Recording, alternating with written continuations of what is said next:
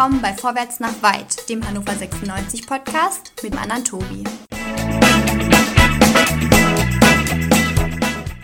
Hannover 96 verliert bei Kräuter Fürth mit 1 zu 4.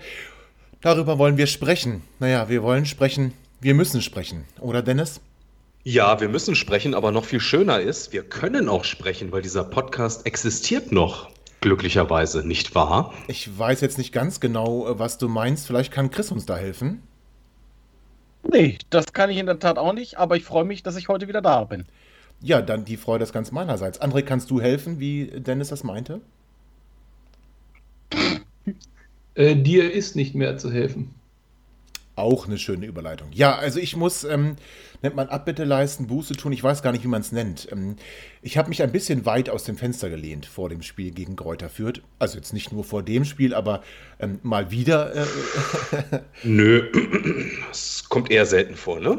Ja gut, es kommt leider viel zu oft vor. Jedenfalls äh, habe ich es erneut getan und diesmal habe ich relativ hoch gepokert ähm, und habe gesagt, wenn äh, Kräuter Fürth 3-0 gewinnt, dann trete ich dem Braunschweiger Ton- und Sportverein bei. Und ich muss ganz ehrlich sagen, ähm, jetzt haben mich aber, bevor ich darauf komme, wir, viele haben mich gefragt, ist 1 zu 4 nicht wie 0 zu 3? Nein, wenn ich bei Tipico Ergebnis tippe und ich tippe 0 zu 3 und es geht 1 zu 4 aus, kriege ich auch nichts. So, an diese Regeln wollen wir uns mal halten. Also 1 zu 4 ist nicht 0 zu 3, 0 zu 3 ist 0 zu 3. 0 zu 3 gab es nicht. Ja, ja, aber das, ist, das war nicht Thema. Ich habe gesagt 3-0. Also zumindest will ich das jetzt im Nachhinein so festgehalten wissen. Ja, dann hat es ja auch irgendwann 3 zu 0 für Kräuter führt und ihr könnt euch da nicht vorstellen, wie es mir ging und wie sehr ich das Tor von Hendrik Weidand gefeiert habe. Ich nehme jetzt schon wieder viel vorweg, äh, wie sehr ich das Tor von Hendrik Weidand gefeiert habe zum zwischenzeitlichen 1 zu 3 an dieser Stelle. Lieber Hendrik Weidand, wenn du uns hörst, dein Leben lang, egal was du, oh, jetzt muss ich wieder vorsichtig sein, äh, dein, trotzdem, dein Leben lang, egal was du irgendwo trinken möchtest und wir uns dabei treffen, ich bezahle es dir. Du hast auf immer einen Platz in meinem Herzen. Den hattest du vorher natürlich auch schon, aber jetzt hast du ihn wirklich so richtig. Ähm, du, dich vergesse ich niemals und dein Tor vergesse ich niemals und ich danke dir von ganzem Herzen. Hendrik Weidand, ich liebe dich. So, aber viel mehr war nicht liebenswert bei diesem Ah, Spiel. schön. Ja, das, Das ist irgendwie auch. Das ist schön. Er hat einen Deckel bei dir. Für immer und ewig. Was muss Hoffentlich man. wird daraus kein zweiter Harald Junke, sonst ist er pleite, der Gürtner. Ja, aber der ist ja Profifußballer, der lebt ja gesund. Ne? Ach ja, so. ja, noch. Was kann so eine Wasser kosten? Kann ja nichts kosten. Ja, das, äh, Oder so ein ja. Smoothie oder was die so trinken. Ich weiß es gar nicht. Mhm. Sauerkrautsaft oder so. Das ist ja alles nicht so teuer. Ja, ich glaube, da gehe ich wenig Risiko, gehe ich wenig Risiko ein. Ähm, aber ich muss sagen, das war das Einzige, was so richtig liebenswert war an dem vergangenen Sonntag. Das war wirklich ein Spiel zum Vergessen. Aber wir konnten es nicht vergessen, weil wir erst darüber reden müssen. Startaufstellung, meine Herren. Chris, der Trainer musste reagieren. Niklas Hult konnte nicht mit nach Fürth und konnte dementsprechend auch nicht spielen. Und er hatte die tolle Idee, dass Seymour Roya, der ja gegen Düsseldorf das ähm, zumindest phasenweise in der zweiten Halbzeit ja schon spielen musste, auf links vielleicht auch ganz gut kann. Konnte er das denn auch? Also ich glaube, nein. Also am Anfang ist das Spiel komplett an Moroja vorbeigelaufen und es hat sich, glaube ich, da gezeigt, äh, mit welcher heißen Nadel auf dieser Position letztendlich gestrickt wurde. Und das ist halt genau so eine Situation, wo sich das rächen kann, wenn man äh, Position nur einmal besetzt im Kader hat. Ich glaube, das stimmt. Ähm, Dennis, ich habe vor dem Spiel, als jemand sich kritisch auf Twitter geäußert hat, dass Seymour Roya jetzt auf der Linksverteidiger spielen muss, getwittert, hab Vertrauen. Das mache ich, glaube ich, auch so schnell nicht mehr. Also ich habe tatsächlich erwartet, dass es Moroja besser machen wird, weil ich noch die Bilder gegen Düsseldorf im Kopf hatte und er das da ganz ordentlich gemacht hat. Wobei, da hat er halt auch nichts zu tun. Aber Fürth hat den schwindelig gespielt, oder nicht? Ja, ehrlich gesagt habe ich ähm, mir das auch anders vorgestellt und ich war auch nicht ganz so schlechter Laune, als ich die Aufstellung gesehen habe. Ich habe schon gedacht, dass wir ein anderes Gesicht zeigen und dass uns, das habe ich ja auch beim letzten Mal gesagt oder haben wir ja auch mit Tim drüber gesprochen, dass uns eigentlich die Spielweise von Kräuter Fürth auch entgegenkommen sollte und äh, ja, irgendwie war komplettes Gegenteil der Fall. Also weiß nicht, was da mit uns los war. Ja, das komplette Gegenteil war der Fall, das kann man stimmen. André, Hendrik Weidand, mein persönlicher Held, musste auf die Bank. Kannst du das nachvollziehen und war es im Nachhinein vielleicht dann doch ein Fehler? Ich kann es nicht nachvollziehen. Ähm, ich verstehe da auch nicht den Grund. Ich finde es per se immer ganz gut, wenn man noch ein bisschen Qualität von der Bank nachschießen kann. Und von daher, ähm, ja, aber einen Hendrik Weidern in der aktuellen Form nicht in die Startelf zu setzen, dafür mit Duxch als einzige echte Spitze zu gehen.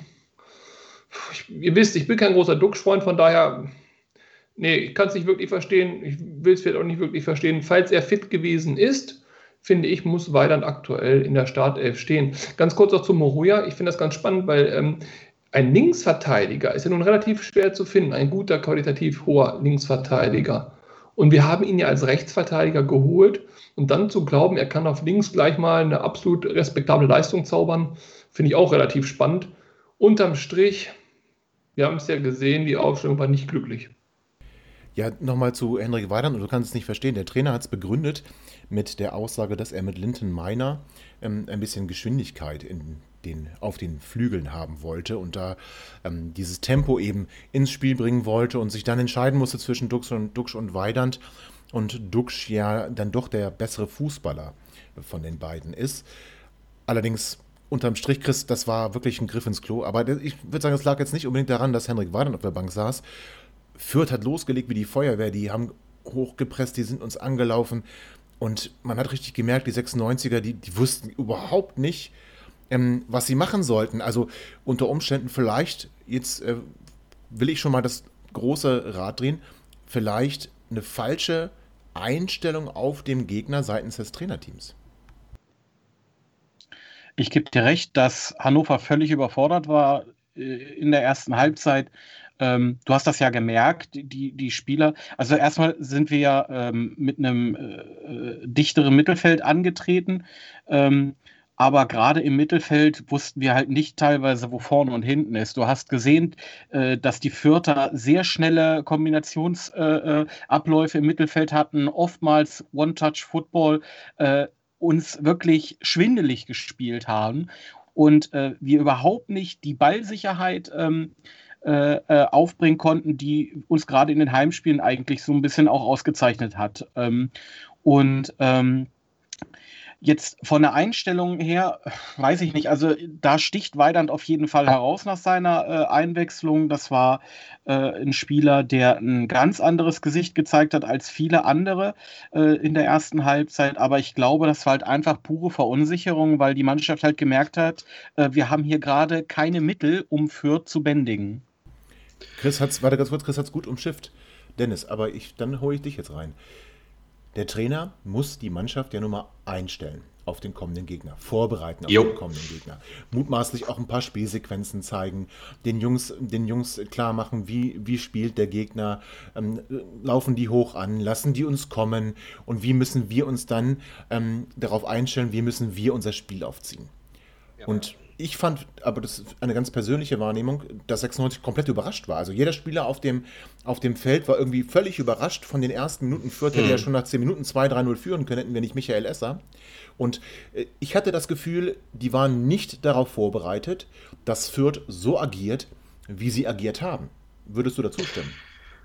Ja, das Gefühl hatte ich auch ein Stück weit und ähm, ich muss mich tatsächlich auch wundern, so sehr er die Mannschaft dann vorne wiederum verändert hat, äh, indem er Weidand rausgenommen hat, was ich auch grundsätzlich ein bisschen schwierig finde, weil der kann einfach mal Bälle eher festhalten. Das ist vorne ein wuchtiger Spieler drin.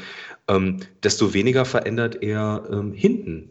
Ähm, also wenn er mit Viererkette spielt, und so haben wir, haben wir, glaube ich, angefangen, dann kann man nicht Kevin oder Kingsley oder wie auch immer wir ihn jetzt nennen wollen, Schindler, ähm, tatsächlich als Rechtsverteidiger aufstellen. Also ich, ich, also ich, ich, sehe eine, ich sehe den Plan, den der Trainer hat, wenn wir mit Dreierkette spielen. Dass er dann ähm, hohe Außen hat. Und da kann auch Kingsley Schindler spielen, das ist überhaupt kein Thema. Aber der ist einfach kein Rechtsverteidiger. Der hat ja nichts verloren und das hat man auch gesehen. Und äh, dementsprechend waren unsere beiden Außen einfach ähm, ja, abgemeldet oder ähm, ja, einfach eine, ein Risikofaktor. Ja, gut, das hat aber in den Spielen davor ja funktioniert. Da haben wir auch mit Viererkette gespielt und da hat es Kingsley Schindler ganz ordentlich gemacht, wobei ich ihn ja nie so stark gesehen habe. Also, ja. Hm, also ja. defensiv war er halt auch nicht groß gefordert. Also weder gegen Braunschweig war er groß gefordert, noch gegen Düsseldorf war er groß gefordert. Wenn wir bei den Heimspielen bleiben, Paderborn hat uns auch geschlagen und da sahen wir jetzt auch nicht so besonders gut aus. Aber also das Spiel gegen Fürth war schon, ähm, war schon wirklich erschreckend. Ist das dann wirklich so eine Rache? Also Chris hat es gerade gesagt, André, dass, dass wenn wir nur einen Linksverteidiger haben, das dann eben ein bisschen dünn ist, aber wir haben auch nur einen Rechtsverteidiger. Also ist es dann nicht auf gleich doppelt dünn? Also hätte man da nicht doch vielleicht sogar, wenn wir bei den Außen bleiben wollen, einem Julian Korb nochmal eine Chance geben sollen, dass er zumindest als Backup auf rechts ähm, eine Option gewesen wäre, bevor wir eben einen Offensivspieler das spielen lassen müssen? Ja gut, die Chance ist jetzt ja vertan. Das haben wir ja auch schon kritisiert direkt nach äh, dem Abschluss des Transferfensters und schon während der Transferphase.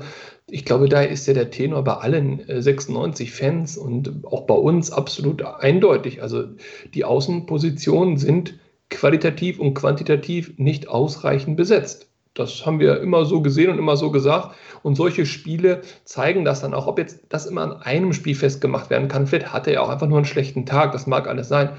Ähm, ich würde es auch gar nicht auf die Außenposition schieben wollen. Ich fand ganz komplett alle elf Spieler auf dem Platz, hatte ich das Gefühl, waren mental überhaupt nicht richtig da. Sie, sie haben äh, langsamer gedacht, sind langsamer gelaufen, haben große, große Lücken gelassen, in denen Fürth auch wirklich schön kombinieren konnte. Äh, beim Pressing hat man das gesehen, einer lief an, zwei liefen nicht an, äh, dann waren wieder die Lücken da. Es, es, fehlte in allem Abstimmung, Einsatz. Und dann ist halt folgerichtig, dass so eine Mannschaft wie Fürth eben auch das eine oder andere Tor schießt. Und unterm Strich, um jetzt mal ganz kurz vorwegzugreifen, mit dem 4-1 sind wir doch gut bedient. Ja, das sind wir auf jeden Fall. Und die Frage ist natürlich, warum zeigt die Mannschaft jetzt auswärts in dieser Saison ein völlig anderes Gesicht? Wir haben in Osnabrück verloren, wir haben in Paderborn verloren, wir haben jetzt in Fürth verloren. Und ich ähm, finde, es wurde jetzt zumindest nicht besser auswärts, sondern es wurde eigentlich sogar, sogar schlechter. Also zumindest Fürth war dann wirklich eine absolute Katastrophe. Und wir haben in den Heimspielen dazwischen immer ein gutes Gesicht gezeigt. Also wir haben das ganz andere Gesicht von Hannover 96 gezeigt. Und die Frage ist dann natürlich, André, woran, woran kann das liegen? Also haben wir, haben wir eine Erklärung dafür? Hast du eine Erklärung dafür?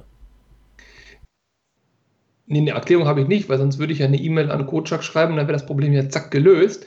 Aber was ich äh, spannend finde an der Geschichte ist, Paderborn kam ja aus der ersten Liga herunter in die zweite Liga und hatte ja Ewigkeiten nicht gewonnen. Das hattet ihr ja sehr gut in dem Podcast aufgearbeitet, wo ich auf Kreta sein durfte. Und auch Kräuter Fürth hatte, glaube ich, seit der Corona-Pandemie nicht mehr zu Hause gewonnen. Ich will damit sagen, das waren jetzt ja auch nicht die größten Gegner der Weltgeschichte. Sorry, Danny, aber sehe ich halt so. Ähm, und dementsprechend muss ich schon sagen, also das finde ich erstaunlich. Wir fungieren hier als Aufbaugegner für Mannschaften, die am Boden waren. Und das ist etwas, was mich auch noch ein bisschen mehr irritiert. Du hast gesagt, ein Gesicht zu Hause, ein Gesicht auswärts, also zwei Gesichter, die sehe ich gar nicht. Also ich fand, wir haben, wir haben in Osnabrück eigentlich ganz gut gespielt in der ersten Halbzeit. Das fand ich ganz gut. Das sah aus wie ein Heimspiel fast.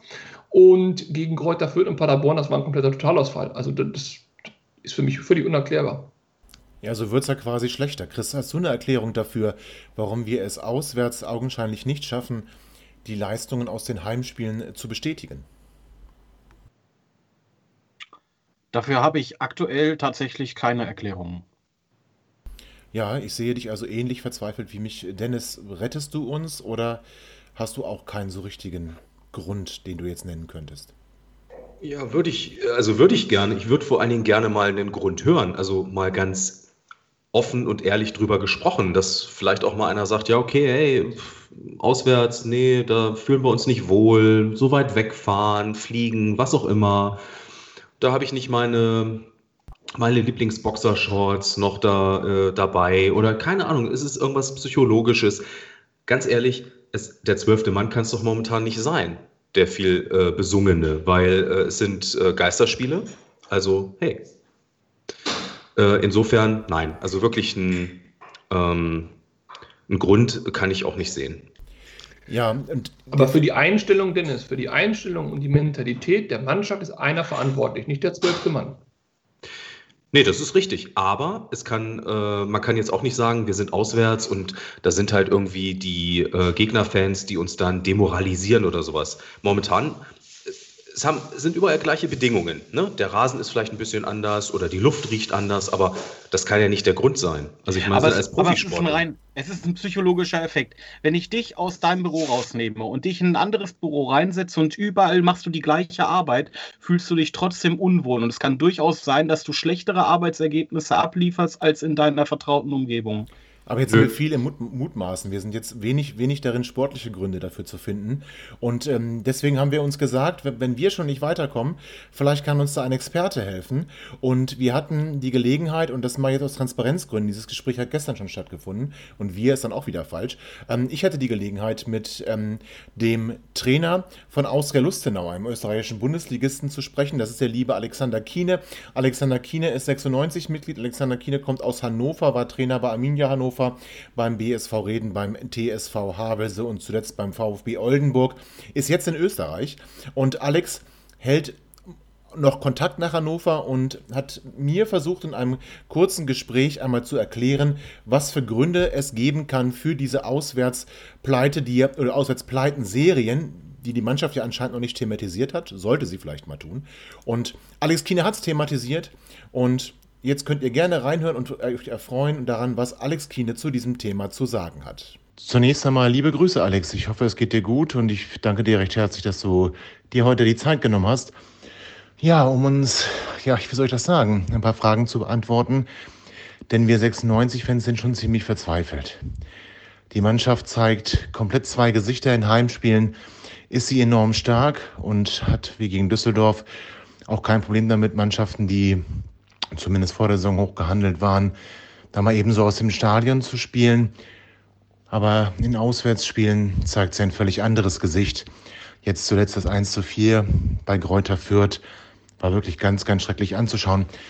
Alex, hast du sowas schon mal erlebt? Du bist ja auch Fußballlehrer und hast du schon mal erlebt, dass eine Mannschaft so zwei Gesichter zeigt? Hallo, lieber Tobi.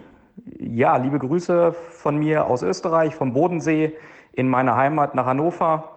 Äh, meine Familie lebt nach wie vor in Hannover, von daher bin ich sehr, sehr eng mit der Stadt und natürlich auch nach wie vor mit Hannover 96 verbunden, verfolge auch die Situation hier aus Österreich äh, und äh, freue mich mit dir Kontakt zu haben. Mir geht es den Umständen entsprechend gut, wobei wir bei meinem aktuellen Verein aus Lustenau momentan eine Ausnahmesituation haben da insgesamt fünf Spieler und auch mehrere Mitarbeiter, darunter mein Co-Trainer und Torwarttrainer, positiv äh, auf Corona getestet wurden und aktuell nicht zur Verfügung stehen. Das ist eine Situation, die ich so auch noch nicht erlebt habe und eine extreme Herausforderung. Äh, aber wir versuchen das Beste daraus zu machen. Ja, kommen wir zu Hannover 96. Ähm, ich habe es gerade gesagt, ich verfolge die Situation, habe jetzt auch das Spiel bei Greuther Fürth gesehen. Ähm, auf deine Frage hin kann ich nur sagen, dass äh, die Diskrepanz zwischen den Leistungen zu Hause und auswärts sicherlich außergewöhnlich ist bei 96 momentan. Ich selber habe dies in meiner Trainerlaufbahn so in dieser Form noch nicht erlebt. Es gab auch immer mal wieder Phasen, wo ich mit meinen Vereinen, unter anderem Arminia Hannover und auch in der Regionalliga mit dem BSV Reden und mit dem TSV Havelse sehr erfolgreich war, äh, weite Phasen hatte, wo wir Spiele gewonnen hatten. Und ich habe auch schon Auswärtsniederlagen erlebt, auch in aller Deutlichkeit. Ähm, aber dass das so hin und her schwankt, das habe ich noch nicht erlebt. Äh, bei Hannover 96 kann ich mich zumindest auch erinnern, dass äh, unter Mirko Slomka auch immer mal wieder Phasen da waren, wo äh, die Leistungen und die Ergebnisse gerade auswärts nicht gestimmt haben. Aber die aktuelle Situation zeigt aus meiner Sicht zum einen, dass Fußball immer auch wieder ein Tagesgeschäft ist, wo es auf die Tagesform und auch die Performance der Mannschaft und auch der einzelnen Spieler äh, darauf ankommt. Und es ist zweifellos so, und das hat Hannover 96 ja auch in den Heimspielen gezeigt, dass die Mannschaft das individuelle, aber auch mannschaftliche Potenzial hat, um Spiele zu gewinnen, um auch in dieser zweiten Liga sehr dominant zu sein.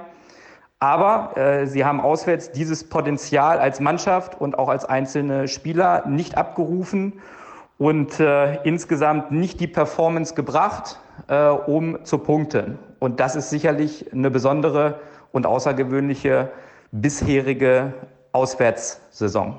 Wo könnten die Gründe dafür liegen, dass Hannover 96 so unterschiedlich auftritt? Der zwölfte Mann kann es ja eher nicht sein. Es waren A, in den ersten Spielen nur wenig Zuschauer zugelassen, B, dann gegen Fürth gar keine. Das heißt, der zwölfte Mann kann es nicht sein. Es ist dann trotzdem eine psychologische Geschichte. Du bist nicht in der eigenen Kabine, du bist nicht im eigenen Stadion. Die Abläufe sind anders. Oder worin, worin können da die, die Gründe liegen? Also wie gesagt, der zwölfte Mann ist es nicht. Was hast du da für eine Vermutung? Ich denke, dass die Gründe dafür auf jeden Fall vielschichtig sind. Äh, es wird nicht den einen Grund dafür geben, das wäre einfach, dann könnte man ihn sicherlich auch schnell beheben, sondern äh, ich denke, dass immer mehrere Faktoren auch äh, zusammenkommen und dafür sorgen, ja, dass die Performance der Mannschaft und auch der Spieler nicht stimmt. Ein wichtiger Indikator ist für mich immer das Thema Basics.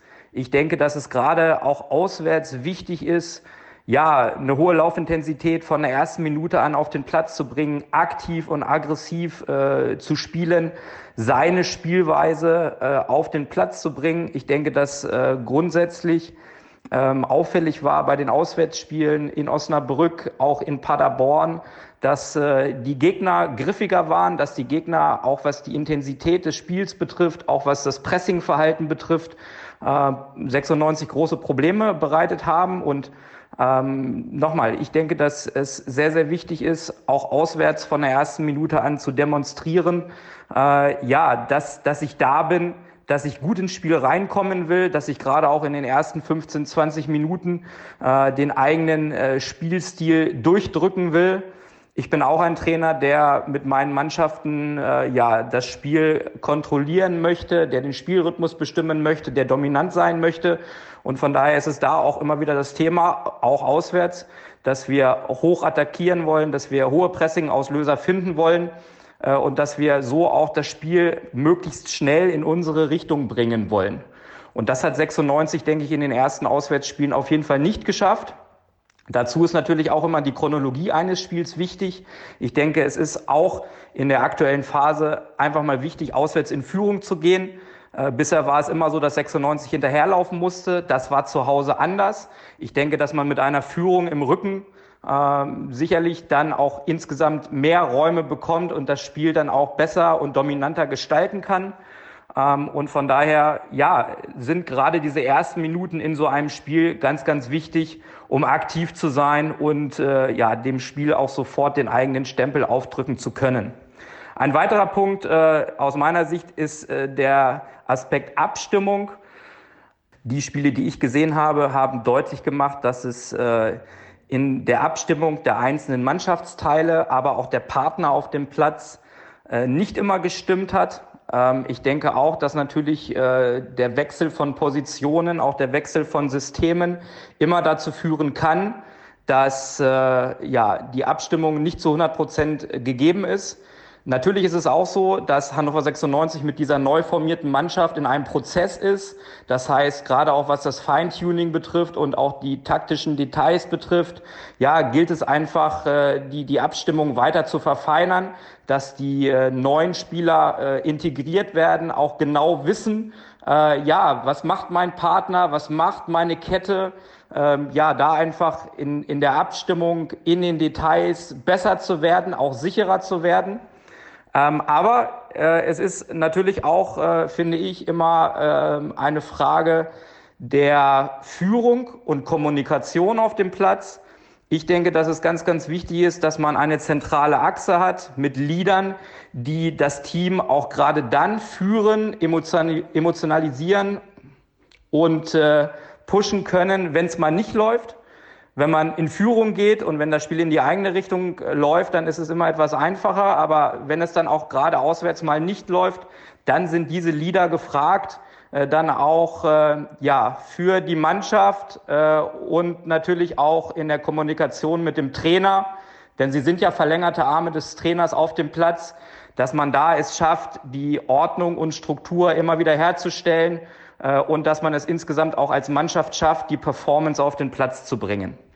Der letzte Aspekt, den ich auch nochmal ansprechen will, du hast es vorhin schon kurz erwähnt, ist äh, der Punkt Abläufe.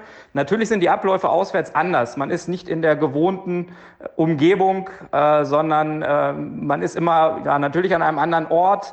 Das heißt, auch da kann es von Vorteil sein und wichtig sein, dass man die Abläufe, auch gerade was die Auswärtsspiele betrifft, dass man die überprüft, dass man guckt, wo können wir vielleicht Details noch optimieren, wo ähm, ja, fühlt sich die Mannschaft in gewissen Punkten am, am wohlsten, wie können wir dafür sorgen, dass die Mannschaft dann, wenn das Spiel beginnt, äh, ja, mit dem Kopf und mit dem Körper zu 100 Prozent auf dem Platz ist. Ich denke, dass da die Kommunikation mit den Spielern äh, auch immer wichtig ist, dass man darüber spricht, was können wir vielleicht da auch noch tun, äh, um gewisse Dinge zu optimieren. Einen Aspekt, den man auf jeden Fall auch nochmal beleuchten kann in Bezug auf die Gründe für die bisherige Auswärtsmisere ist der Punkt Leistungskonstanz. Hannover 96 ist es bislang in den Auswärtsspielen nicht gelungen, über 90 Minuten äh, konstant zu agieren als Mannschaft insgesamt. Man hat äh, gesehen, unter anderem in Paderborn, dass es auch Phasen gab, wo man dominant war, wo man das Spiel bestimmt hat und wo man auch äh, ja das Ergebnis in eine andere Richtung hätte bringen können.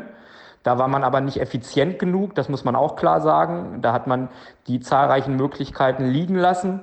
Aber nochmal Leistungskonstanz über 90 Minuten, äh, das hat die Mannschaft bisher noch nicht hinbekommen. Und daran muss man einfach arbeiten. Ähm, und wenn die Mannschaft, so wie in Paderborn, zeigt, dass sie gute Phasen im Spiel hat, dann geht es einfach darum, diese guten Phasen von Beginn an zu haben, sofort da zu sein und das dann auch durchgängig über die 90 Minuten weiterhin durchzubekommen und äh, insgesamt kompakt, stabil äh, zu, zu bleiben äh, und insgesamt eine Performance abzuliefern, wo man sagen kann, ja, diese 90 Minuten waren auf einem äh, guten, ähnlichen, leistungskonstanten Level und dann bin ich auch davon überzeugt, dass man äh, drei Punkte einfahren kann und auch in Zukunft wird. Welche Hebel muss Kenan Kotschak jetzt betätigen, damit die Spieler aus dieser Spirale herauskommen? Wenn man seine Ziele nicht ganz aus den Augen verlieren will, wird es mutmaßlich nicht reichen, immer zu Hause zu gewinnen, sondern da muss man auch auswärts punkten und auch durchaus mal dreifach punkten. Das heißt, 96 muss dann dringend das Ruder rumreißen. Ja, welche Hebel muss der Coach jetzt betätigen? Und was würdest du an seiner Stelle tun? Wie würdest du versuchen, auf die Mannschaft einzuwirken, damit diese Auswärtsschwäche dann irgendwann mal ein Ende findet und möglichst bald, wie gesagt, wenn man seine Ziele nicht aus den Augen verlieren will? Zunächst einmal denke ich, dass äh, Kenan Kotschak mit seinem Trainerteam natürlich viel näher an der Mannschaft dran ist, als ich das bin äh, und aus der Ferne auch beurteilen kann. Kenan Kotschak ist auch äh, erfahren genug als Trainer um äh, auch zu wissen, welche Hebel er dann auch äh, gerade in der Zusammenarbeit mit der Mannschaft ansetzt. Von meiner Seite ja, kann ich einfach einige Gedankengänge weitergeben, die man als Trainer natürlich immer hat, wenn solche Serien auftreten und wenn die Performance, wie in diesem Fall auswärts, nicht stimmt. Das eine ist natürlich immer die äh, detaillierte Analyse per Video, sowohl mit der Mannschaft als auch mit äh, einzelnen Mannschaftsteilen oder Spielern da auch Dinge knallhart anzusprechen, auch einzufordern. Das Zweite ist dann aber natürlich auch die Arbeit auf dem Platz, also die Arbeit im täglichen Training, an den Prozessen zu arbeiten, dass die Abstimmung besser wird, dass in den Details die Rädchen ineinander greifen. Deswegen sagt man auch immer, Fußball ist Arbeit und die Arbeit ist täglich auf dem Platz zu machen. Und ich denke, wenn man da auch äh, im täglichen Training äh, gut arbeitet, Dinge optimiert, verbessert, dann wird sich das irgendwann auch auf äh, dem Platz am Wochenende bei den Spielen bemerkbar machen. Helfen können natürlich auch immer andere Faktoren noch. Das ist zum einen, dass man sagt, okay, ähm, ich lege mich schon auf ein festes System auch fest Natürlich immer mit kleinen Anpassungen auf den jeweiligen Gegner bezogen, aber dass man schon auch weniger in den Systemen switcht, sondern dass man der Mannschaft auch dadurch eine gewisse Stabilität und Sicherheit gibt mit einem System. Ähm, und natürlich, dass man auch äh, weniger Personalwechsel und Rochaden macht.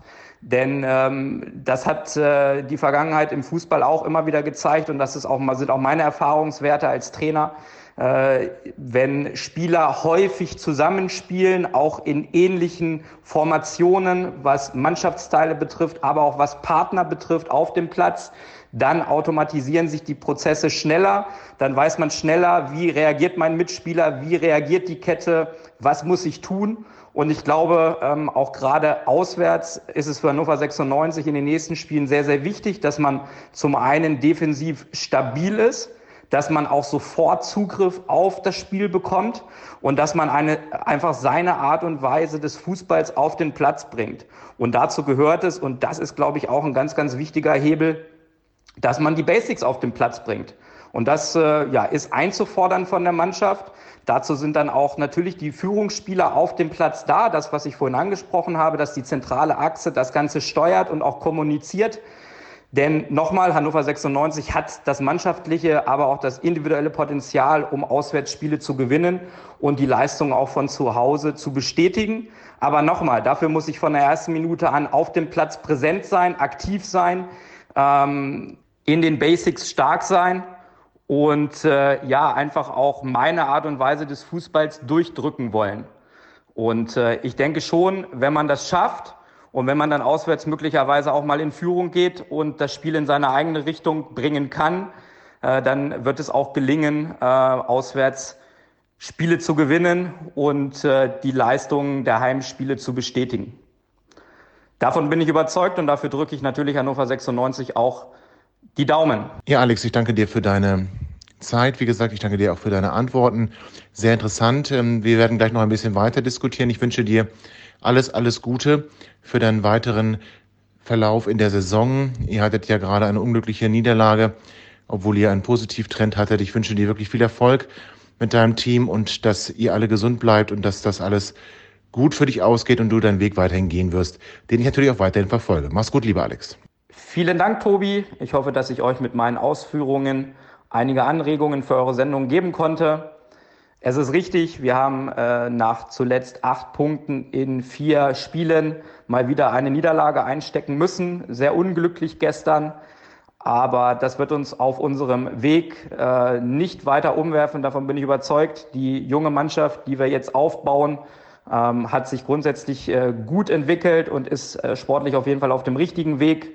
Für uns ist erstmal das Wichtigste in der aktuell schwierigen Situation, dass äh, die Spieler und Mitarbeiter, die jetzt äh, am Coronavirus erkrankt sind, dass die schnellstmöglich gesunden und dann natürlich auch zurückkehren, damit wir wieder unseren gewohnten Kader zur Verfügung haben. Denn, und das ist das Wichtigste in der aktuellen Pandemiesituation, bei allem Ehrgeiz, den ich als Trainer natürlich immer habe und den wir auch äh, mit der Mannschaft verfolgen, die Gesundheit der Menschen ist das Wichtigste. Und äh, von daher hoffe ich und wünsche ich mir zum einen für uns und für unsere Spieler, dass sie äh, gesund werden und dann auch gesund bleiben. Und natürlich auch für euch in Hannover, dass ihr gesund bleibt. Also viele Grüße nach Hannover in die Heimat und äh, hoffentlich bis bald. Ciao.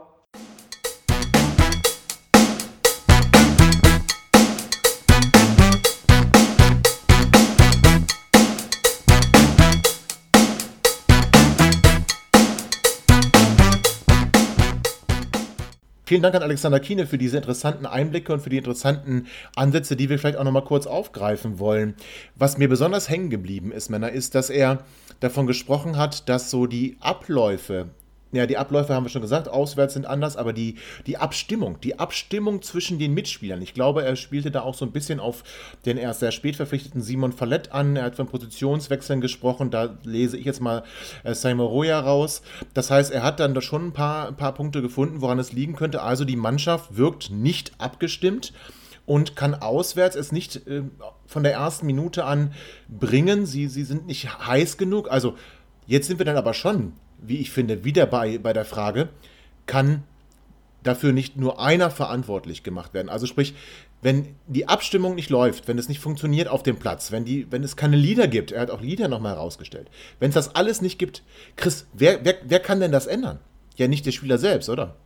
Also grundsätzlich ist dafür natürlich der Trainer verantwortlich, aber ich finde, wir dürfen da auch nicht außer Acht lassen. Erstens mal, wir haben jetzt den sechsten Spieltag. Zweitens, seit wann spielt diese Mannschaft so zusammen, wie es sie jetzt gerade äh, gibt? Äh, und das ist noch nicht lange.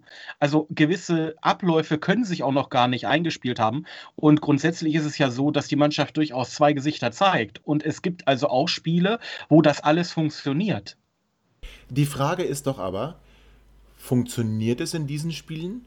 Oder sind die Gegner einfach, wenn sie nach Hannover kommen, erstmal ehrfürchtig wäre vielleicht ein bisschen groß, aber respektvoll lassen 96 erstmal kommen, also agieren anders als in einem Heimspiel. Wenn ich mir überlege, ähm, die Braunschweiger haben uns bis zur Mittellinie überhaupt nicht äh, angegriffen, also die haben 96 komplett machen lassen.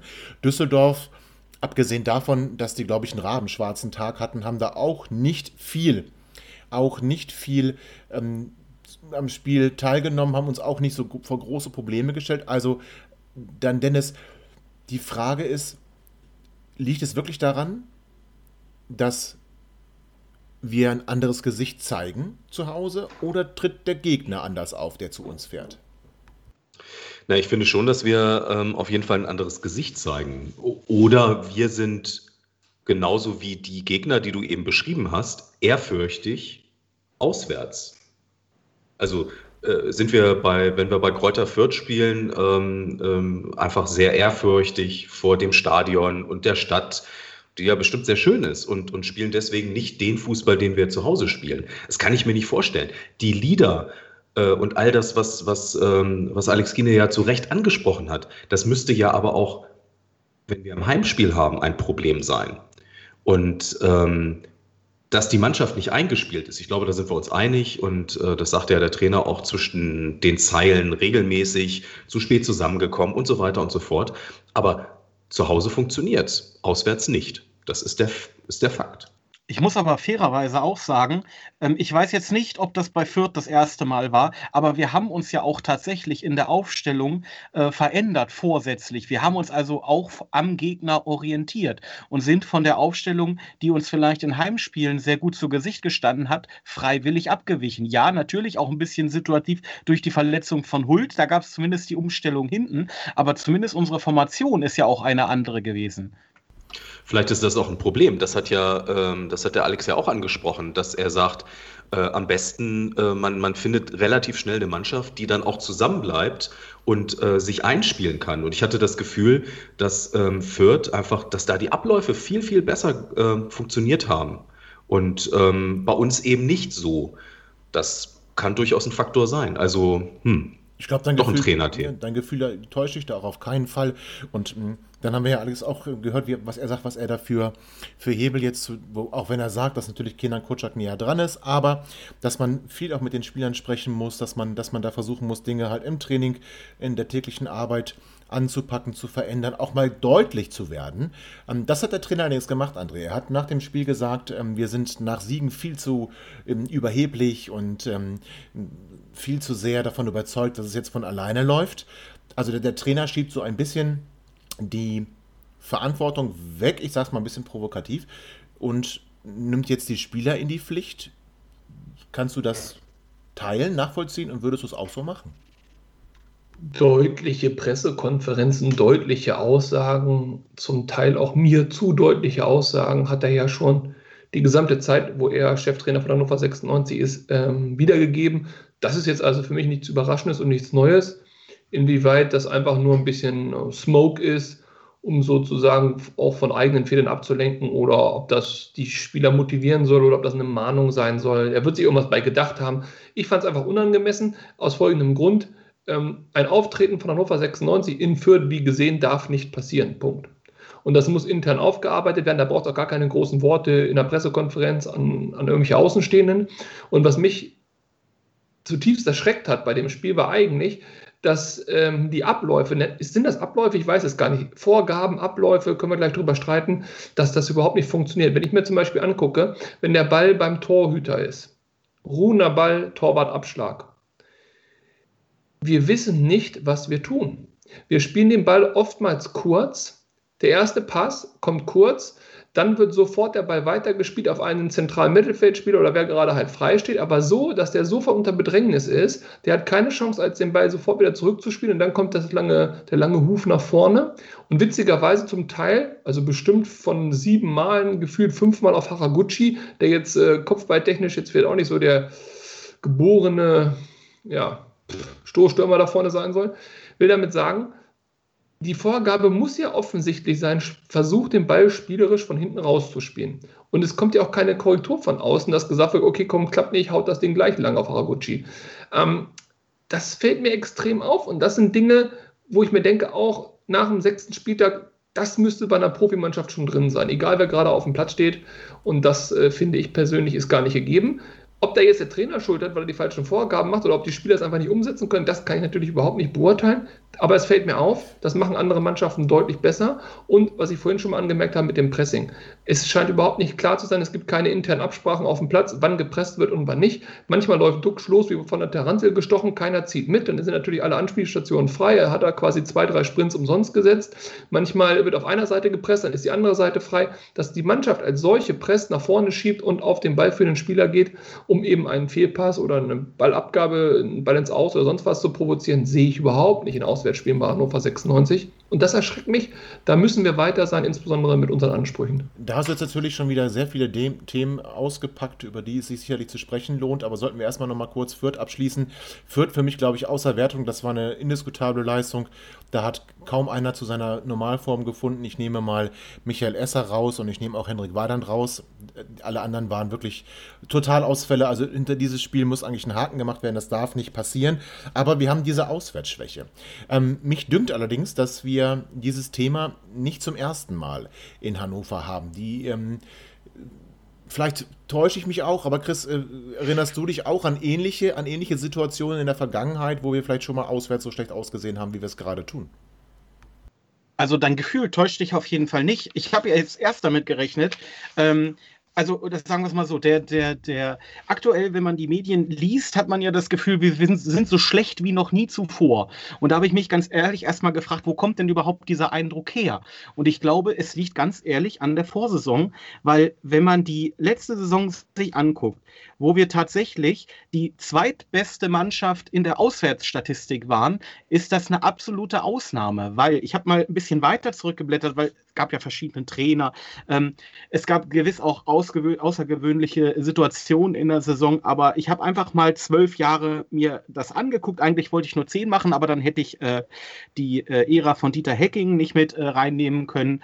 Ähm, deswegen habe ich mir die letzten zwölf Jahre mal angeguckt äh, aber noch als, als äh, äh, Kurve zu dem, was ich davor gesagt hatte, äh, letzte Saison war tatsächlich, wenn man sich diese zwölf Jahre anguckt, äh, die zweitbeste Leistung auswärts, die wir jemals abgerufen haben. Und das ist bestimmt etwas überraschend, wenn man weiß, dass man in der Hinrunde noch auf Platz 14 war. Ähm, aber nichtsdestotrotz haben wir in der letzten Saison auswärts äh, äh, 22 Punkte gemacht und das haben wir nur zweimal im, besser geschafft. Und das war einmal, äh, äh als wir Vierter geworden sind und als wir äh, Vizemeister geworden sind 2016, 2017. Ansonsten sind wir in den letzten zwölf Jahren achtmal immer entweder 15., 14. oder schlechter gewesen in den Auswärtsserien. Das war unter Doll so, das war unter Breitenreiter so, Fronzig, Scharf, äh, Stendel, das war ja diese Katastrophe Katastrophensaison, wo wir 18. geworden sind.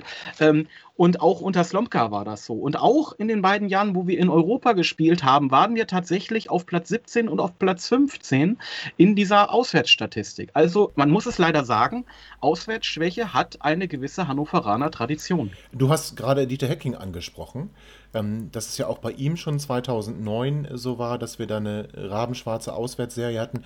Ich erinnere mich daran, es gab dort ähm, mal einen ganz, ganz witzigen Kniff, den man dort versucht hat und das, wo es auch geklappt hat. Man hat dann nämlich eine schwarze Auswärtsserie in Bochum äh, stoppen können, hat in Bochum dann auswärts gewonnen. Das hat man wie folgt gemacht. Man hat einfach ein paar Schilder der Landeshauptstadt Hannover in der Kabine aufgehangen und hat dort im Prinzip die, äh, die Auswärtskabine zur, äh, zum Stadtgebiet der Landeshauptstadt Hannover Hannover gemacht. So als kleine psychologische Finte. Auf die Idee kam damals der Chefphysio Ralf Blume. Der hat das, der hat das in, konzipiert und initiiert und auch durchgeführt. Hat dann, wie gesagt, Schilder, Landeshauptstadt, also Ortsschilder, Landeshauptstadt Hannover dort anbringen lassen. Und dann hat es plötzlich funktioniert und man hat in Bochum gewonnen. Also eine ganz witzige Geschichte eigentlich, ähm, weil du ja mit Hacking auch gerade schon angefangen hast. Das, ähm, das hat man damals dann versucht, hat auch geklappt.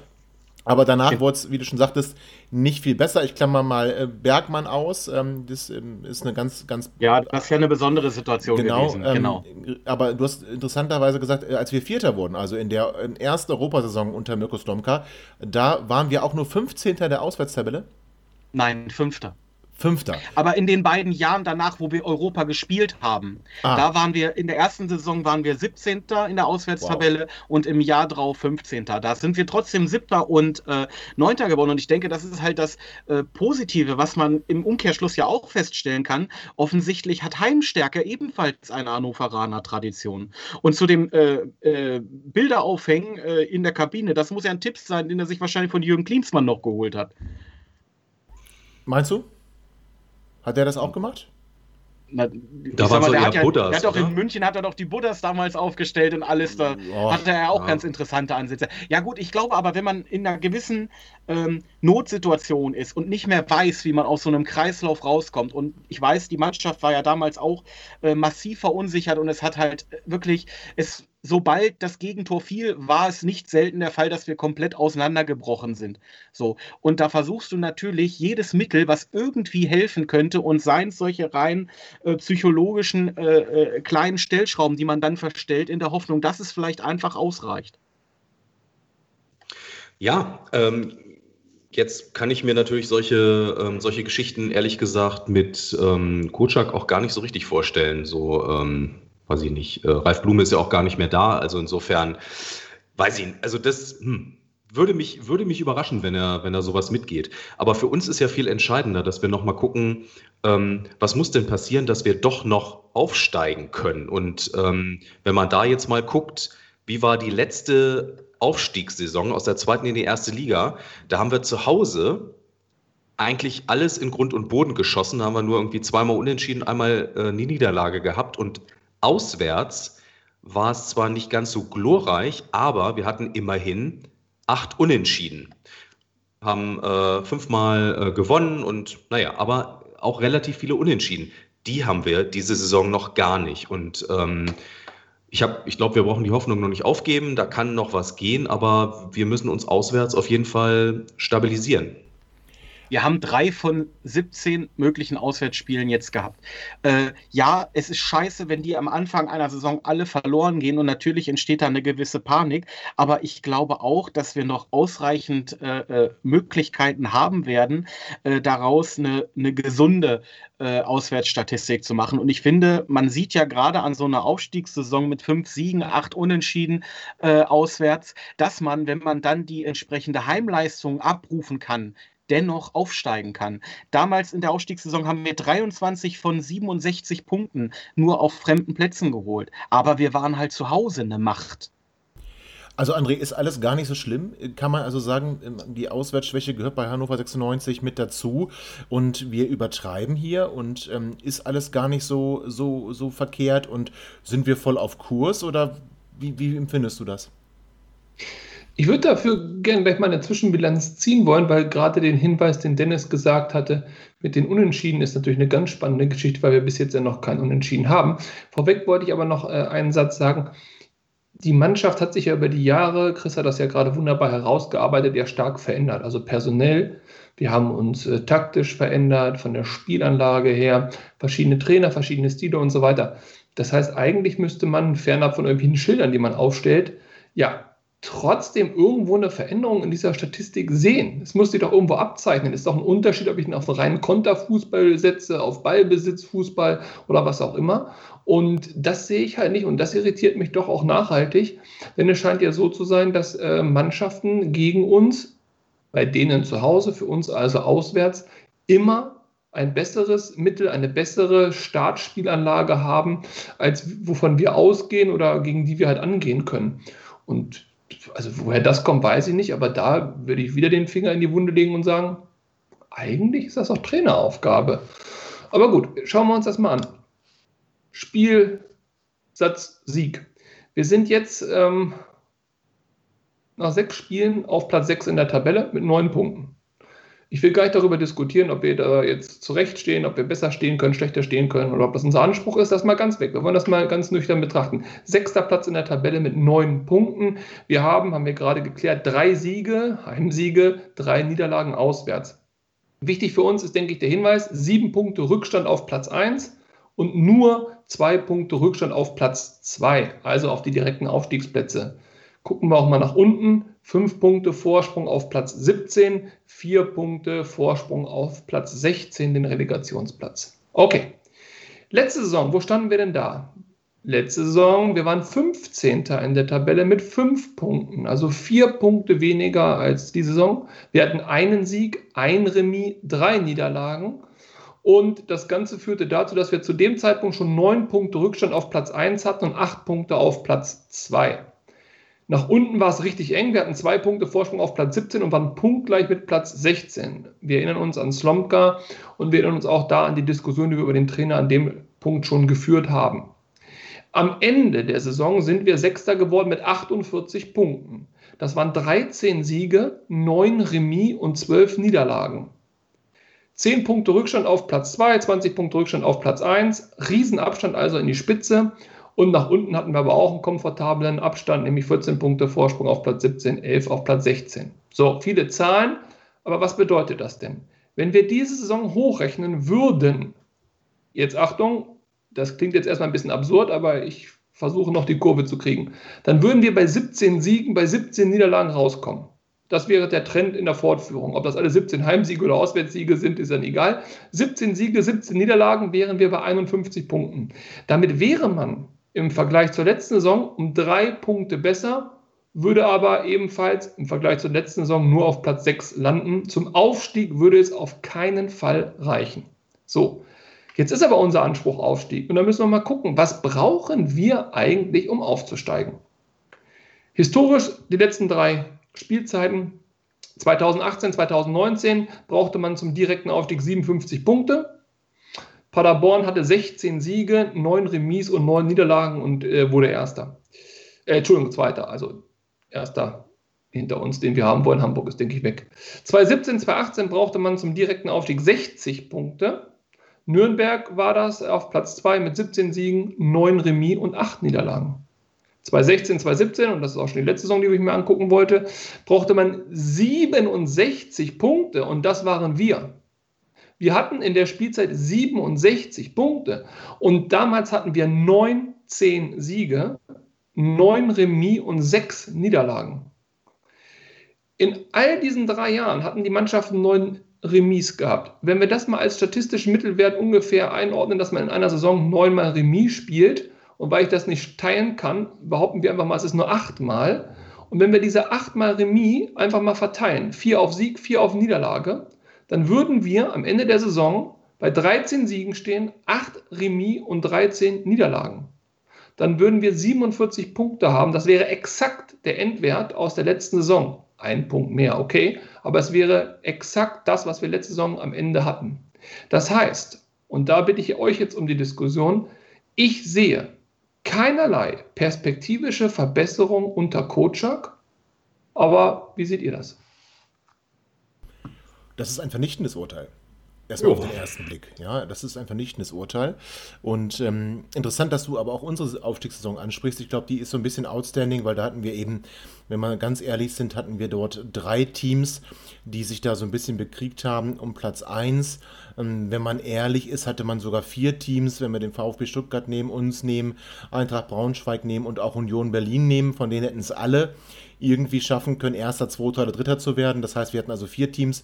Heidenheim war da auch noch ganz gut dabei, aber die vier Teams waren zumindest die Teams, die, die einen Unterschied ausgemacht haben und der Rest der Liga war ziemlich weit dahinter. Ähm, das war jetzt im letzten Jahr nicht so, das war auch in dem Jahr davor nicht so. Deswegen glaube ich nicht, dass wir wieder so viele Punkte brauchen werden, ähm, wie wir es damals bei unserem Aufstieg gebraucht haben.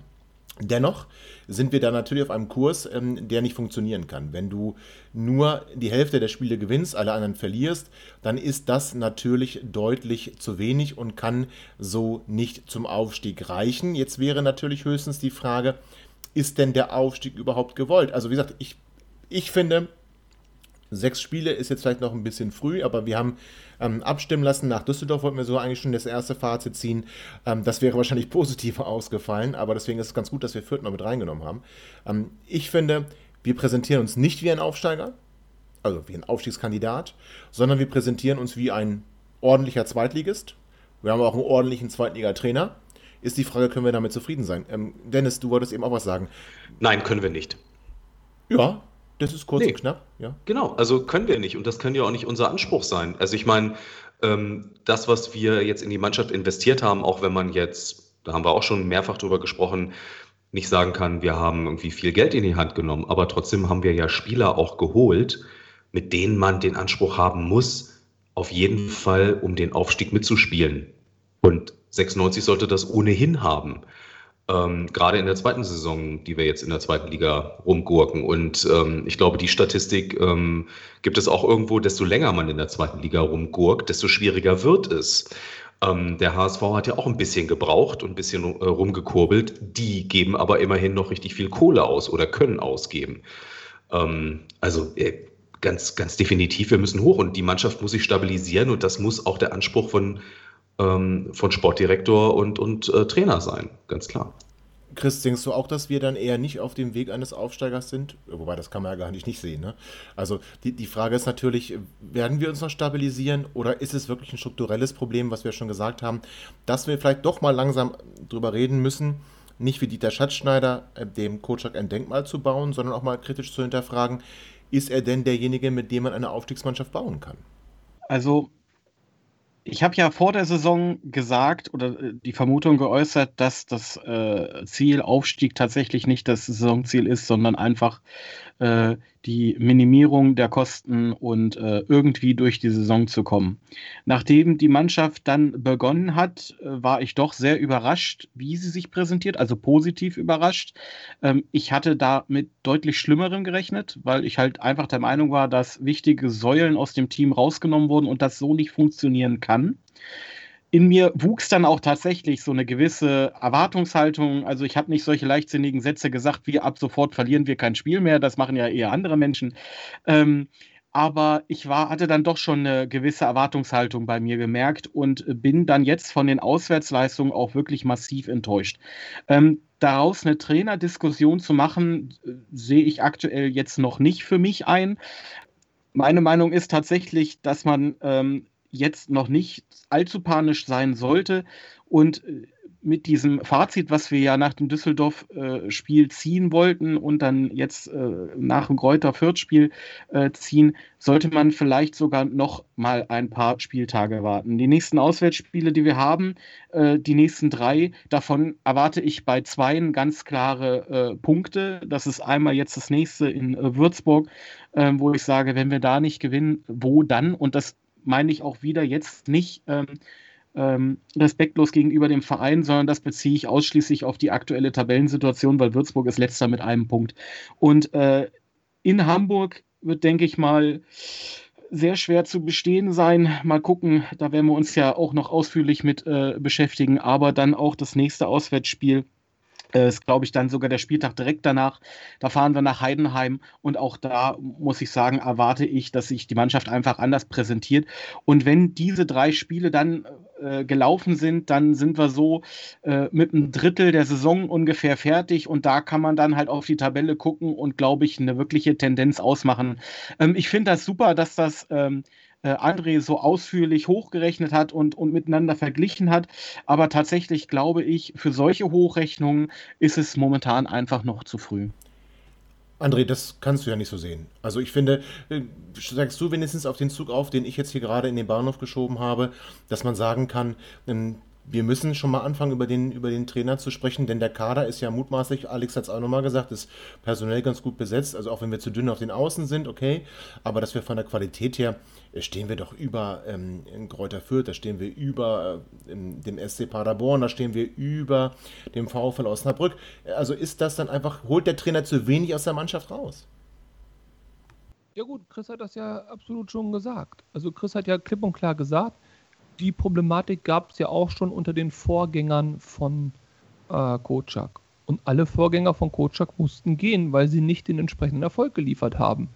Jetzt würde mich ja interessieren, warum es bei Kocak jetzt anders sein sollte. Gut, natürlich. Wenn er jetzt äh, zehn Spiele in Folge gewinnt, ja, dann müssen wir ihm das Denkmal bauen und dann steigen wir auf. Aber die Frage ist, ist das realistisch? Meine Hochrechnung war ja nur die Fortführung des Trends und ich habe dann ja noch versucht, durch diese Remis-Einrechnung ein ansatzweise realistisches Bild zu bekommen. Mir ist klar, dass Fußball auch ein Glücksspiel ist. Wenn der Ball in der 90. Minute noch über die Linie rutscht und du gewinnst ein Spiel oder verlierst ein Spiel, äh, das kann man natürlich nicht hochrechnen. Aber unter dem Strich ist es doch so, dass diese Hochrechnung von den Punkten her relativ realistisch ist. Und sie würde dann ungefähr dort liegen, wo wir relativ faktisch letztes Jahr auch eingelaufen sind. Und dann müssen wir entscheiden, reicht uns das oder reicht uns das nicht? Und nochmal, der Anspruch, den wir an Hannover 96 haben, der ist doch entscheidend für die Bewertung von der Arbeit von Kotschak. Wenn unser Anspruch ist, im oberen Bereich der Tabellenmitte zu sein, dann können wir das mit Kotschak und dem aktuellen Kader sicherlich problemlos schaffen. Ist unser Anspruch aufzusteigen, dann glaube ich und glaubte ich ja auch bisher und habe das mal sehr deutlich gemacht, dass dafür der Kader nicht ausreicht und auch der Trainer nicht ausreicht. Wir haben aber keinen anderen Trainer, von daher wäre jetzt eine Trainerdiskussion auch nicht zielführend, denn wer soll denn kommen? Ich meine, der nächste, der kommt, der würde keine bessere Entwicklung haben und keine besseren Zahlen liefern. Dementsprechend, das Problem ist nicht Kocak als Person, sondern Kocak als Symptom. Und ähm, natürlich, ich hoffe ich auch, dass wir jetzt die nächsten Spiele alle gewinnen und ein bisschen Glück haben und am Ende sind wir Zweiter und steigen auf und dann festigen wir uns in Bundesliga und toll. Ich sehe es nicht. Ich sehe keinen Unterschied und das war ja mein, mein Aufhänger. Ich sehe keinen Unterschied in der perspektivischen Verbesserung zum letzten Jahr. Keinen. Aber es steht ein Heimspiel vor der Tür oder wir haben ein Heimspiel vor der Brust. Das heißt, eigentlich sollten wir dann doch etwas, etwas positiv gestimmt sein, was, was das kommende Spiel angeht. Erzgebirge Aue wird hier bei uns äh, zu Gast sein. Dennis, Erzgebirge Aue, also bei mir ist jetzt nicht so, dass ich dann plötzlich schlaflose Nächte kriege. Also wohl wissentlich, dass wir auswärts dort letzte Saison echt blöd ausgesehen haben. Aber ähm, wir haben über, also fast überall schon mal blöd ausgesehen. Aber für mich ist jo. Erzgebirge Aue jetzt nicht der Gegner, wo ich sagen muss, als Hannover 96 musst du da mal ganz kleine Brötchen backen, oder? Also wie meinst du? Nee, ähm, würde ich genauso sehen, wobei ähm, gerade nach dem letzten Spieltag sind wir ja alle ein wenig bescheidener geworden und etwas devoter in unserer. Nein, sind wir nicht? Okay. Ähm, äh, hätte ich gedacht. Ähm, naja, ähm, nein, grundsätzlich brauchen wir da keine Angst haben, was äh, Aue angeht. Mhm, die sind direkt hinter uns eingelaufen auf Platz 7. Ähm, also waren jetzt auch nicht wirklich viel schlechter. Und ähm, die haben sich, sagen wir mal, äh, jetzt auch nicht wirklich verschlechtert äh, nach der letzten Saison. Sie haben ähm, acht Zugänge, acht Abgänge, äh, relativ, ähm, relativ ausgeglichen, würde ich sagen. Ähm, vielleicht eine ganz, ganz nette Randnotiz. Ähm, es hat äh, bei Aue ein gewisser Daniel Haas jetzt äh, seine Karriere beendet. Den kennen wir auch noch ähm, aus Hannover. Zeiten, ist schon lange, lange her. Da war er auch mal Torhüter, ähm, äh, aber natürlich nicht ähm, als Nummer eins im Kasten. Ähm, darüber hinaus, ähm, Aue ist, ja, würde ich sagen, auch nicht so wahnsinnig gut in die Saison gestartet. Ne? Also, wobei auch das muss ja nichts heißen. Ähm, die haben bisher zwei Siege, zwei Unentschieden. Hey, die können Unentschieden spielen und zwei Niederlagen geholt. Ähm, stehen auf Platz 10, sind im Pokal rausgeflogen ähm, gegen Regionalligisten auch nicht so glorreich, aber hey, was soll's, ähm, können sich auf die Liga konzentrieren. Ähm, und naja, in der Ferne, ehrlich gesagt, da haben sie bisher nur bei den Würzburger Kickers gewonnen. Immerhin mit 3 zu 0, aber die Kickers, ehrlich gesagt, Jungs, sind ja jetzt auch nicht so die Mannschaft, die Übermannschaft der zweiten Liga. Ähm, also, nee, Angst brauchen wir nicht haben wir müssen sie schon auch natürlich ernst nehmen. Ich glaube, das sollten wir grundsätzlich jetzt auch begriffen haben, dass wir jede Mannschaft in der zweiten Liga ernst nehmen sollten. Da kommt niemand zu uns oder wir fahren zu niemanden, wo man einfach mal sagen kann, ach Mensch, das, die hauen wir jetzt mal 5-0 weg oder 3-0 oder na, wie auch immer das Ergebnis sein mag. Ähm, letzten Ergebnisse, äh, letzte Saison waren dementsprechend auch, äh, Tobi hat es gerade schon erwähnt, wir haben ähm, in Aue 1 zu 2 verloren. Zu Hause hatten wir ein glorreiches Torfestival, haben 3 zu 2 gewonnen. Naja, auch ein bisschen glücklich, aber ähm, immerhin gewonnen. Und ähm, das muss uns ja dann doch auch ein wenig Hoffnung machen. Ähm, Aue insgesamt ähm, ist auch ein bisschen nicht nur holprig in die Saison gestartet, sondern tatsächlich hatte auch schon einen positiven oder naja, zumindest nicht ganz negativen ähm, Corona-Test äh, und äh, vor dem Spiel gegen Kiel, was dann übrigens 1-1 ausgegangen ist. Und äh, da ist eine Menge Unruhe in die Mannschaft gekommen und weil sie bis zum Schluss nicht wussten, können wir spielen, wie können wir spielen, welche Mannschaft steht auf dem Platz und so weiter und so fort. Aber sie haben es dann doch noch ähm, ja, äh, ganz gut hinbekommen. Ähm, insofern,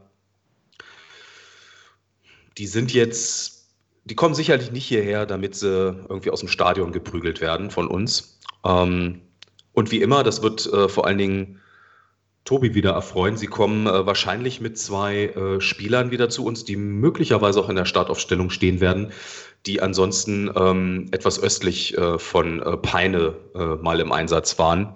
Die Namen müssen wir jetzt nicht näher erläutern, aber naja, ist schon wieder so ein bisschen. Peine Ost hat irgendwie seine ganzen ehemaligen Spieler über die zweite Liga verteilt. Also ich habe das Gefühl, irgendwie jedes Spiel, was wir hier bestreiten, ist äh, ein Stück weit auch wieder gegen Ex-Peine Ostler. All in all würde ich sagen, ähm, Spiel müssen wir gewinnen, nicht nur weil wir zu Hause spielen, sondern weil wir tatsächlich auch von den Einzelspielern und ähm, äh, von unserer Spielanlage deutlich besser sein sollten als Aue. Aber ist eine Dirk Schuster-Mannschaft. Das heißt, ähm, hm, mal gucken, was er sich so einfallen lässt. Also ich würde die auf jeden Fall nicht jetzt schon abschreiben. Ich habe mal direkt eine ganz kleine Frage an unsere Hörerinnen, und zwar die, die sich mit der englischen Sprache auskennen. Sagt außer Donald Trump und Dennis eigentlich irgendjemand All in All? Ist das so eine Redewendung, die man wirklich hört? Also, das habe ich, also Dennis, ganz ehrlich, habe ich noch nie gehört. Aber äh, Spaß beiseite, ernst kommt. Eine Mannschaft, gegen die Marvin Buckerlords zweimal trifft, ja, die hauen wir auch beim dritten Heimspiel weg, die wir gegen die machen. Also jetzt wirklich, bitte, Heimsieg, die drei Punkte sind für uns äh, fest eingebucht und du hast es gerade dargestellt, die müssen wir machen und ich sage euch eins, wenn wir das Heimspiel nicht gewinnen, und jetzt kommt meine Wette, dann wird Tobi Gröbner Mitglied bei Braunschweig, ganz klar. Das kannst du mal schön vergessen. Das kannst du mal ganz schnell wieder vergessen. Das Schlimme ist ja, wenn man nochmal zu Fürth, äh, an Fürth zurückdenkt, Danny hat es ja gesagt. Er hat es ja gesagt. Und dann kommt ihr überheblich daher ja, und dann nicht, kriegt nein, ihr stopp, auf die Fresse. Wir wollen nicht. Und er hatte recht und das blutet im Herz. Ja, aber wir wollen nicht mehr über Fürth reden. Wir reden jetzt schön über Aue und darüber, dass wir dieses Heimspiel gewinnen und nicht über Wetten, meine Damen und Herren. Da muss jetzt mal ein bisschen Disziplin hier in den Laden. So geht das nicht. Ja, also Fürth ist Geschichte und Aue wird es dann auch irgendwann sein. Chris, sag doch mal viel lieber, was, was du von dem Heimspiel erwartest, anstatt jetzt hier in alten Wunden rumzubohren. Also ich finde, also erstmal wäre es langweilig, wenn man dich jetzt wieder versucht, in Braunschweig unterzubringen. Ich finde, da gibt es so viele andere Vereine, die da auch zur Auswahl stehen. Man könnte dich nach Basel verkaufen. Du könntest jetzt was über Reise Aue sagen, Chris. Du ja, könntest gerne was über Aue sagen. Ja, muss ich mich, das hat letzte Woche schon nicht geklappt, aber ich muss mich André wieder anschließen. Ich, also jetzt spielen wir zu Hause, ganz ehrlich. Und wenn die Mannschaft äh, eine Reaktion zeigen will auf das Spiel, dann hat sie jetzt eine ideale Möglichkeit, weil sie jetzt das, was sie in der Saison bisher ausgezeichnet hat, nämlich Heimstärke, anwenden kann und gegen Aue muss es auch angewandt werden. Ich erwarte, dass wir von dem, äh, dass wir mit unserem alten System mit zwei Sturmspitzen wieder auflaufen. Ähm, ich erwarte, dass Hendrik Weidand auch wieder spielt mit Marvin vorne. Ob, ob er Genki diesmal gleich in der Mitte einsetzt oder wieder erst eine Halbzeit braucht, bis er merkt, äh, dass das über halb links nichts wird. Oh, das haben wir doch jetzt aber, geklärt, oder? Ich meine, das muss doch jeder gesehen haben, dass das nicht geht mit, mit äh, Genki auf Außen. Also äh, bin ich total bei dir. Das geht gar nicht. Ja, das stimmt. Aber wie gesagt, also ich erwarte ganz einfach einen Heimsieg. Und zwar erwarte ich einen, der mich auch ein bisschen für letzte Woche entschädigt. Das bedeutet nichts hier 1-0, so knapp und durchgezittert. Ich erwarte ganz einfach, dass das Heimspiel deutlich gewonnen wird. Ob das mit einem Gegentor ist oder nicht, ist mir egal, aber ich erwarte es eigentlich mit zwei Toren Unterschied. Abfahrt. Siehst du, Dennis, da sind wir dann wieder bei dem, wir sind ein bisschen demütiger geworden. Wir sind ja, nicht mehr ganz so überheblich. Ich. Also diesmal ist Chris derjenige. Ich möchte, dass er jetzt genauso ja. auf die Nase kriegt, wie ich sie immer kriege. Also natürlich. Ja, der geht ja nicht gleich irgendwie eine verrückte Wette ein, wie ja, manch anderer hier im Podcast. Gut, äh, das habe ich auch nicht im Podcast gemacht, möchte ich dazu sagen. Dafür ist mir der Podcast so schade.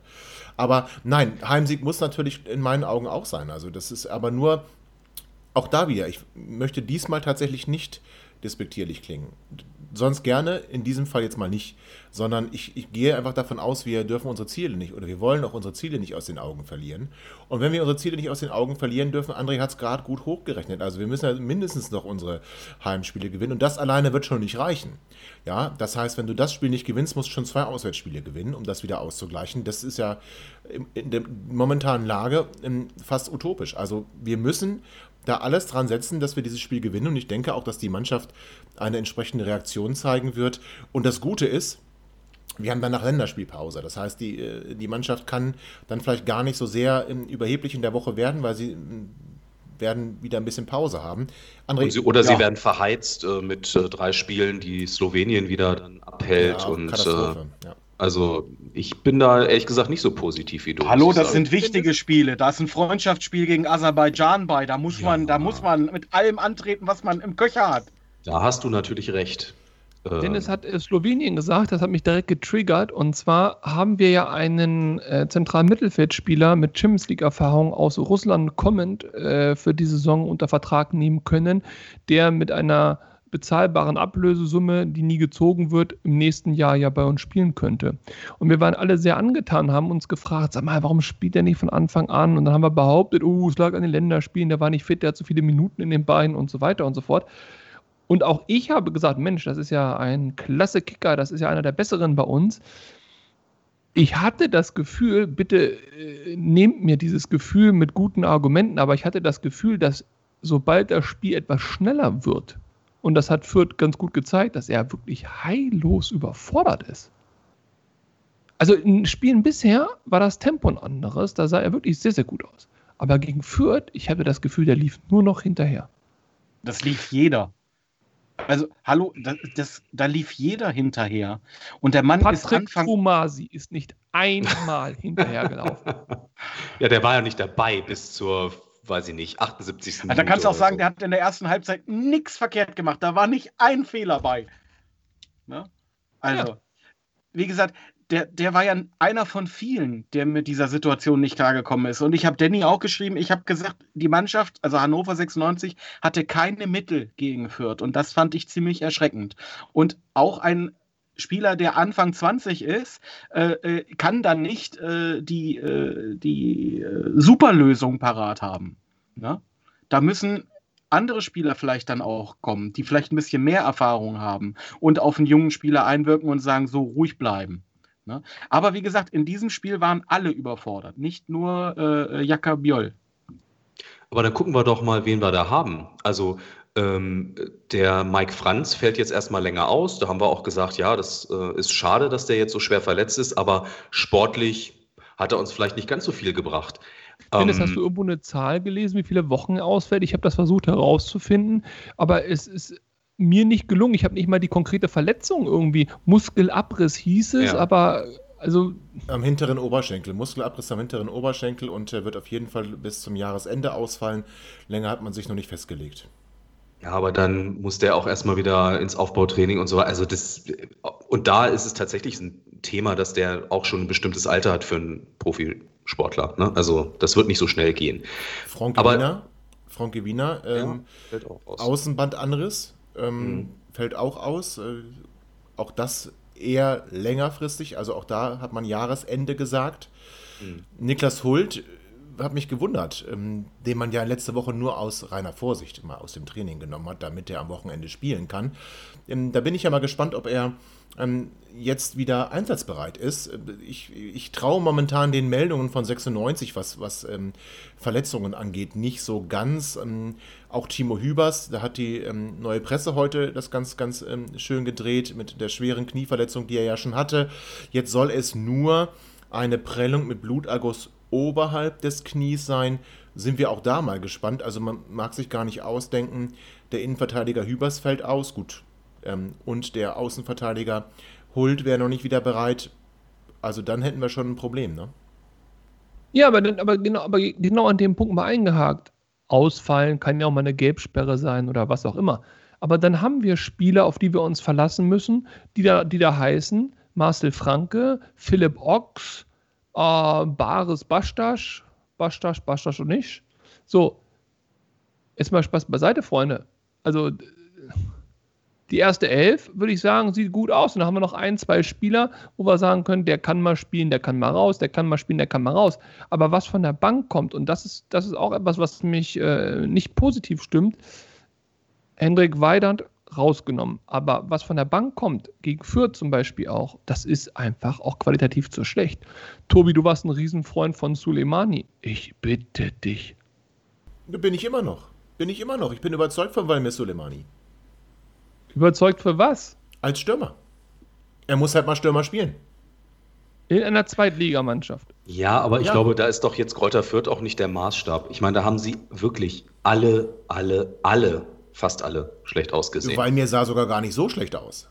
Ja, hm, naja. Naja, also die, kann man jetzt drüber streiten, aber es wurde gesagt, er ist so dicht dran an der Mannschaft, er steht kurz vorm Startelf-Einsatz, ja. äh, hat zumindest Kotschak gesagt. Also ganz ehrlich, also er, er, darf mich gerne eines Besseren belehren und ich würde mich freuen, wenn er mich Lügen straft und 4-0 gegen äh, Aue da gleich vier Buden macht oder so. Aber also, boah, also, ui. Ich würde mich freuen, wenn aus der ersten Elf sich keiner mehr verletzt. Ähm, wo du gerade sagst, Lügen strafen. Da fällt mir eine Kleinigkeit ein, André, die jetzt äh, eigentlich gar nicht in diesen Themenblock passt, aber ich ja, erinnere mich... mal Chris dran, der war, war schon nee, nicht Ja, warte, ich erinnere mich aber an die, an die, an die Situation nach dem Derby ähm, Heimsieg und äh, die, die, Situation am Zaun, wo, wo du doch äh, relativ vehement ähm, das Ganze abgekanzelt hast, dann aber im, im, gleichen Atemzug gesagt hast, sollte das jetzt nicht wieder vorkommen und sollte man sich, weil ich ja sagte, das ist eine Derby-Geschichte, wenn wir gegen Düsseldorf hochgewinnen, passiert das nicht. Und dann hast du gesagt auf diese Aussage hin, ja, wenn das dann nicht passiert, dann, äh, dann ähm, straft man mich Lügen und dann bin ich auch gern bereit, das zuzugeben. André, ich höre was, würdest du hören, dass die, dass die äh, Fans nicht nochmal am Zaun gestanden haben, fand ich auch toll, hat mich sehr gefreut. Aber ich habe mich, glaube ich, beim letzten Mal sehr, sehr kritisch generell geäußert über das Spiel, Ansetzung mit Zuschauern und Gedöns und dabei würde ich bleiben. Ähm, aber du hast völlig recht, es scheint so, dass im direkten Stadionumfeld und im Stadion selbst es zu keinerlei, ich sage jetzt mal, Corona-Verstößen und Skandalen kam. Das hat mich sehr gefreut, aber das ist ja hoffentlich auch nicht der Maßstab. Nee, nicht der Maßstab. Also ich finde, es war mal nur erwähnenswert, weil du ja nach dem Derby das äh, in Abrede gestellt hast, dass es nur am Derby gelegen hat. Ja, aber die Zuschauer sind jetzt ja äh, verboten, Anführungszeichen, bundesweit aufgrund der Zahlen und so. Und äh, dementsprechend, fernab von dem, was wir damals besprochen haben, ich, ich sehe auch nicht, dass das zeitnah wieder geöffnet wird, egal für wen. Und ähm, das wird ja auch eine spannende Geschichte sein. Ähm, Chris hatte das gesagt, wie man in dieser Saison finanziell durchkommt, denn auch 96 braucht ja Zuschauer.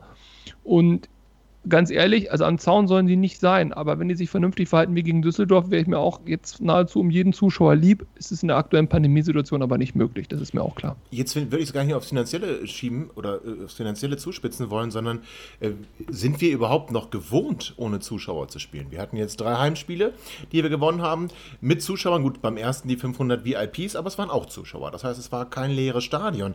Fürth war ein leeres Stadion und da sind wir völlig eingebrochen.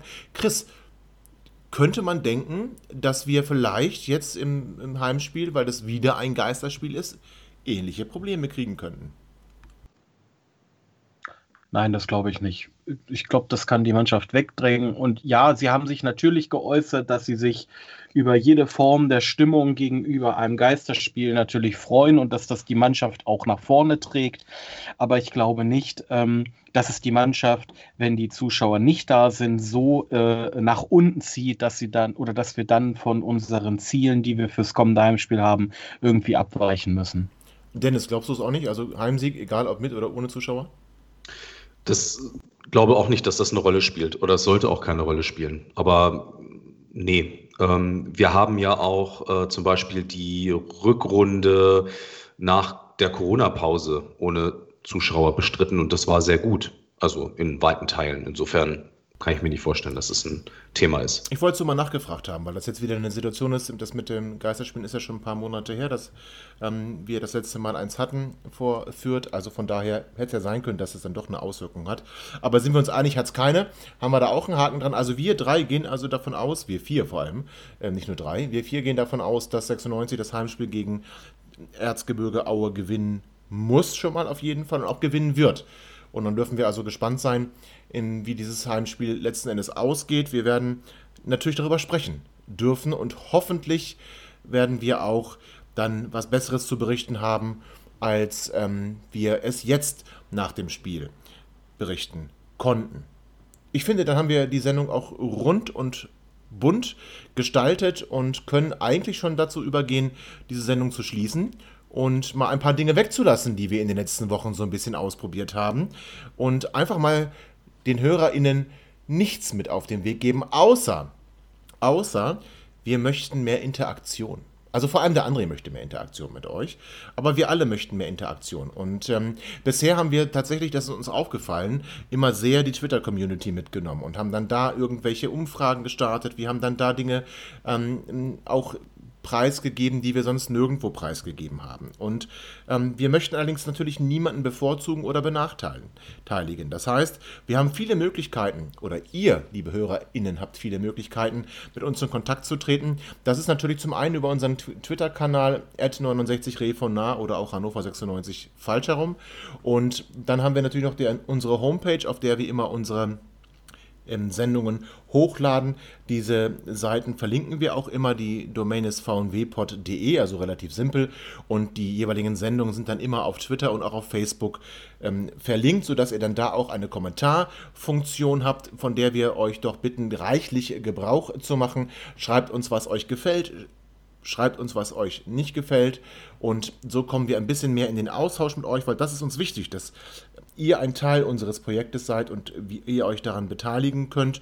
Und natürlich haben wir auch die Möglichkeit auf Facebook, ähm, wo wir die Sachen posten, dass wir da auch erst einmal mit der Kommentarfunktion arbeiten. Ihr könnt den, die Beiträge kommentieren.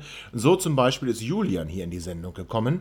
Und das heißt, ihr könnt da also auf euch aufmerksam machen, könnt mit uns in den Austausch kommen und näher, noch näher an uns dran sein. Wir überlegen auch, ob wir eine Facebook-Gruppe gründen, in der man dann schön diskutieren kann. Das ist noch nicht abschließend entschieden. Vielleicht Schreibt ihr uns einfach mal äh, auf Facebook, die, die ihr uns da folgt. Und wenn ihr es nicht tut, dann lasst mal bitte ein Like da. Dann schreibt uns doch einfach mal, ob ihr daran Interesse hättet, in einer Gruppe mit uns noch mehr in den Austausch zu kommen und dort auch vielleicht nach der Sendung noch ein bisschen zu diskutieren. Dafür ist eine Gruppe, glaube ich, viel besser als die Kommentarfunktion nur unter dem jeweiligen Beitrag. Und der André möchte dazu auch noch was ergänzen.